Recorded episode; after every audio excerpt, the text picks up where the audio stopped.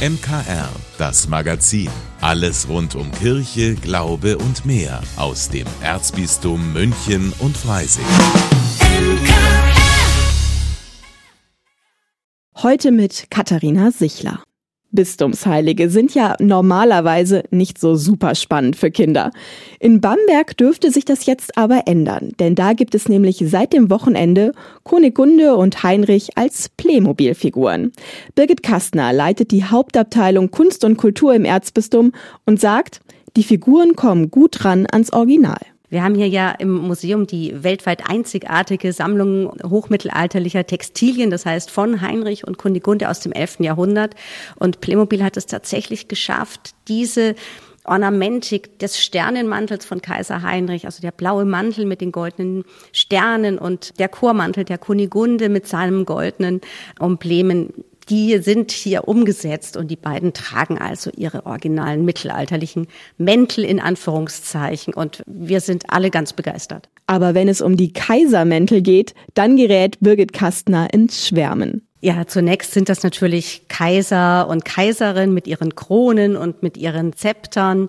Heinrich, wie wir ihn von der mittelalterlichen Figur kennen, mit Vollbart. Kunigunde natürlich mit langem Haar. Die Playmobil-Figur trägt einen wirklich schönen Zopf. Zu bekommen sind die kleinen Erzbistumsheiligen im Miniaturformat im Set und das nur im Diözesanmuseum in Bamberg. Die Auflage ist limitiert. Kostenpunkt 11,90 Euro, aber davon gehen pro Verkauf 2 Euro an das Kinder- und Jugendhospiz Sternenzelt in Bamberg. Egal ob Fußball, Eishockey oder Leichtathletik, für Pfarrer Schießler ist Sport ein ganz wichtiger Teil des Lebens. Denn es geht einerseits ums Gewinnen, andererseits ist man als Verlierer auch nicht allein warum Teamgeist auch im Alltag gefragt ist und was den Herrn Pfarrer vor kurzem bei den Special Olympic World Games in Berlin berührt hat, das hören Sie in der aktuellen Folge von Schießlers Woche. Schießlers Woche. Hier spricht der Pfarrer. Eine Mannschaft gewinnt gemeinsam und verliert gemeinsam, so lautet die Devise unter Sportlern. Beim Gewinnen ist das Ganze noch recht leicht und angenehm nachvollziehbar. Der Sieg eines Teams, einer Mannschaft gilt ebenso dem einzelnen Mitglied wie dem ganzen Team. Beim Verlieren wird schon etwas komplizierter, wie man in der letzten Bundesliga-Saison beim großen FC Bayern München erleben konnte. Zum Verlieren hat man einfach weniger Lust und Freude daran. Wenn ein Team verliert, bröckelt die Gemeinschaft sehr schnell weg. Aus ist es mit dem Mir-Sam-Mir-Gefühl, aus ist es mit dem Teamgeist und man sucht die berühmten Schuldigen bis in die höchsten Ebenen eines Vereins hinein. Dabei geht eigentlich nichts ohne diesen Teamgeist, nicht einmal das Verlieren. So komisch das auch klingen mag, im Verlieren gilt es, einen kühlen Kopf zu bewahren, einander zu bestärken und aufzubauen, neue Wege und Ziele zu sichten, den Erfolg zu planen und akribisch aufzurichten. Das geht nicht, wenn nur destruktiv Einzelne abgekanzelt und niedergemacht und zum Schuldigen erklärt werden. So löst man nie ein Problem auf dieser Welt. In der Wirtschaft nicht, in der Gesellschaft nicht, in der Kirche übrigens auch nicht, aber auch nicht im Sport. Auf allen Ebenen gilt, Fairness und Klugheit gibt verblinden Aktionismus. Angesichts so vieler negativer Vorfälle im Zusammenhang mit sportlichen Events wie Gewalt und Schlägereien, Dopingfällen, Bestechungen und Missbrauchsfällen durch Trainer kann man meinen, im Sport geht's auch nicht besser wie sonst in der Welt. Bestechliche, betrügerische Menschen, Vandalen und Egoisten, Angeber und schlechte Verlierer, ist das alles, was den Sport heute noch ausmacht? Solche Meldungen sind wie Fettaugen auf einer sonst sehr leckeren Suppe. Sie werden von allen gesehen, können aber trotzdem niemals den eigentlichen guten Geschmack verderben. Wenn man an das Thema Sport rangeht, gilt es gleich eine ganz wichtige Eingangsprämisse zu beachten. Er ist zwar die wichtigste Nebensache, unwegdenkbar für uns alle in unserem Leben. Bei den alten Römern hieß es schon, Brot und Spiele braucht das Volk, sonst ist es unzufrieden. Und trotzdem bleibt er eine Nebensache, was seiner Wichtigkeit überhaupt keinen Abbruch tut. Heute ist der Sport für viele Menschen bereits Ersatz für Religion.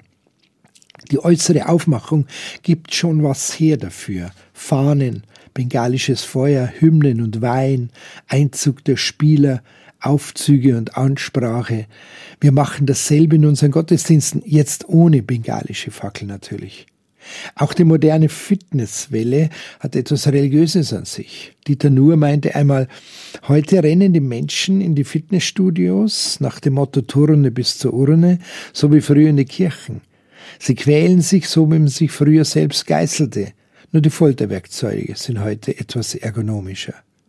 So einseitig betrachtet aber wird der Sport bereits wieder missbraucht.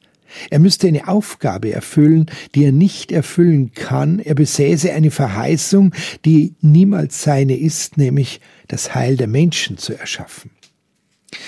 Wie bei allem, was wir Menschen tun, kommt es immer darauf an, wie sachgerecht unser Gebrauch ist. Will heißen, wer den Sport auch wirklich Sport sein lässt, gewinnt für die Menschen sehr viel dazu. Denn ein richtig betriebener Sport hat immer den ganzen Menschen im Auge, will deshalb zu seiner Erholung und zur Gesunderhaltung beitragen, schafft einen vernünftigen Ausgleich zur Berufsarbeit, bringt Menschen zusammen, gesellig, kameradschaftlich und hilfsbereit. Er dient dem Reifen und Wachsen gerade im Mannschaftssport und vor allem schenkt er das Entscheidende, Freude. Und ganz wichtig, hier darfst du sogar verlieren, ohne dass die Welt untergeht. Das ist nicht überall so im Leben. Gerade diese Freiheit, nämlich auch mal Zweit- oder Dritter sein zu dürfen und die Freude sind der unersetzliche Gegenpol gegen jeden falschen Ehrgeiz, Verbissenheit und Fanatismus. Sie ist der wichtigste Gradmesser für ein menschenwürdiges Tun. Auch nach einem verlorenen Spiel gibt man sich freundlich die Hand, bleibt man beisammen, gratuliert man dem Gegner, der nie ein Feind sein kann. Richtig erleben konnte man das erst vor kurzem bei den zu Ende gegangenen Special Olympic World Games in Berlin, also den Sport ausgeführt von Menschen mit einer geistigen Behinderung. Sie haben der Welt auf so eindrucksvolle und wunderbare Weise gezeigt, was den Sport ausmachen soll und muss. Da waren echte Gänsehautmomente dabei. Zum Beispiel als Sarah Gandura aus Saudi-Arabien beim Schwimmen nach 50 Meter dachte, sie sei bereits im Ziel. Dabei lagen noch weitere 50 Meter vor ihr. Da schwamm Esmeralda Encarnacion, die bereits im Ziel war, zu ihrer Konkurrentin zurück und beendete gemeinsam mit ihr den Wettbewerb. Während ich das lese, bekomme ich Gänsehaut. Das Publikum lobte und belohnte die beiden Sportlerinnen mit Standing Ovations. Also Achtung, ohne diese Freude und Freiheit pervertiert der Sport zur Feindschaft, stellt sich selber und seine Ziele auf den Kopf. Alle Spielregeln und Leistungen, aller Einsatz und Mühe, alle damit verbundenen vielfältigen Verzichte wären so hinfällig, umsonst, unverständlich. Es schadet sich der Mensch so selbst und anderen, weil es sich selbst betrügt, als dass er sich nützt. Daher gilt für uns alle, Spieler und Fans, nehmt euren Sport als Zeichen des Lebens, freut euch über Fairness und Kameradschaft, begeistert euch in großen Leistungen, seid glücklich mit den Siegern und tröstet die Verlierer. Aber wir müssen uns auch immer bewusst machen, so sehr es sich lohnt, alles für den Sieg zu geben. Siegerurkunden verblassen. Pokale werden matt und stumpf. Schlagzeilen in Zeitungen alt. Vom Sport bleibt, und das ist sehr viel, die Erinnerung. Von unserem Leben muss aber mehr bleiben. Wenn es vergleichbar ist, dann soll es im Sport sein, so wie in unserem Leben. Mit solchem Einsatz sollten wir uns bemühen, gute Menschen und oder Christen zu sein. Mit derselben Freude sollten wir uns bemühen. Dann nur werden wir einmal sein, so wie ein Paulus es voller Zufriedenheit einmal ausrief. Ich habe einen guten Kampf gekämpft, den Lauf vollendet, die Treue gehalten. Schon jetzt liegt für mich der Kranz der Gerechtigkeit bereit. Ich wünsche euch eine gute Woche und jetzt geht die Bundesliga-Saison bald los und der Ball rollt wieder. Euer Pfarrer Schießler. Das war die aktuelle Folge von Schießlers Woche, dem Podcast von und mit Pfarrer Rainer Maria Schießler.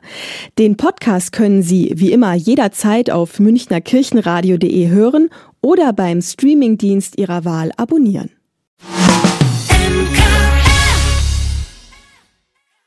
Egal, ob es darum geht, eine Kirche zu renovieren oder was Neues anzuschaffen, bei allen Pfarreien ist das Geld knapp. Also muss man manchmal etwas kreativ sein, um ein Projekt trotzdem anpacken zu können. Wie in Dorfen. Da soll es eine neue Orgel geben.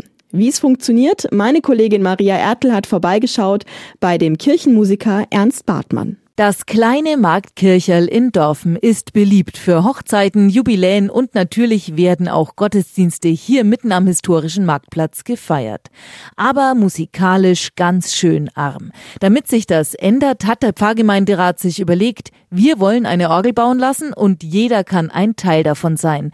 Mit Orgelpfeifenpatenschaften. Und die Aktion läuft super, sagt Kirchenmusiker Ernst Bartmann. Eigentlich unglaublich, dass wir in wenigen Monaten so viel Geld sammeln konnten Konten. Wir sind jetzt bei einem Kontostand von über 160.000, sind also über die 50 Prozent der Anschaffungssumme drüber hinaus und deswegen sind wir jetzt auch schon quasi kurz vor Vertragsabschluss. Das war nämlich die Voraussetzung. Die Hälfte der Anschaffungssumme musste gesichert sein. Und da haben Gemeinde und Stadt einen großen Teil dazu beigetragen. Und das zeigt ja auch die Unterstützung oder die Akzeptanz von dem Projekt. Und das ist natürlich das Allerwichtigste, weil im Prinzip soll es ja auch ein Instrument für die Gemeinde und für die Bevölkerung sein. Und wer Pfeifenpate ist, kann voller Stolz dann sagen, sowas wie meine Orgel gibt es nur sehr selten. Denn es wird eine italienische Renaissanceorgel werden. Aber ganz klar, erstmal ist nur ein Zwischenschritt geschafft. Orgelpfeifenpate kann man auch weiterhin noch werden. Warum sich's lohnt? Weil man dann Teil von diesem Gesamtprojekt ist und auch Teil dessen, dass diese Orgel dauerhaft mitten auf dem Marktplatz zur Freude ganz vieler Besucherinnen und Besucher erklingen kann. Und ich denke, das ist absolut eine tolle Sache, wenn man dadurch dazu beiträgt, dass das verwirklicht werden kann. Und wer eine Pfeife aus der Kategorie kauft, die graviert wird, der kann sich sicher sein, sein Name steht noch in ein paar hundert Jahren in der Kirche am Dorfner Marktplatz. Maria Ertel, katholische Redaktion. Egal, ob es der selbstgebackene Kuchen der Nachbarin ist, ein tolles Gespräch mit einem Freund oder irgendetwas Unerwartetes passiert, was einem gut tut. Jede Woche gibt es Highlights, die wir nicht so schnell vergessen, über die wir uns freuen und für die wir Danke sagen können, dass sie uns passiert sind. Das Highlight der Woche. Mein Name ist Steffi Schmidt, ich bin Redakteurin der Sendung Kita Radio im Münchner Kirchenradio. Ich habe am vergangenen Wochenende viel Zeit im Garten verbracht. Ja, das können noch viele nachvollziehen, aber ich musste auch einen großen, richtig dicken Ast unserer Hasel absägen, damit der nicht auf dem Baumhaus liegt. Und dafür habe ich seit einigen Monaten eine Japansäge. Wir haben durchaus auch eine Motorsäge, aber das ist überhaupt nicht vergleichbar. Ich liebe es, so einen Ast mit der Hand mit der Säge in viele Stücke zu zerteilen, die glatte Schnittkante zu sehen und mich da ein bisschen körperlich zu betätigen. Auch wenn das anstrengend ist, ist es für mich eine Beschäftigung, die irgendwie meditativ ist und mich glücklich und zufrieden macht. Das war mein ungewöhnliches Highlight der Woche.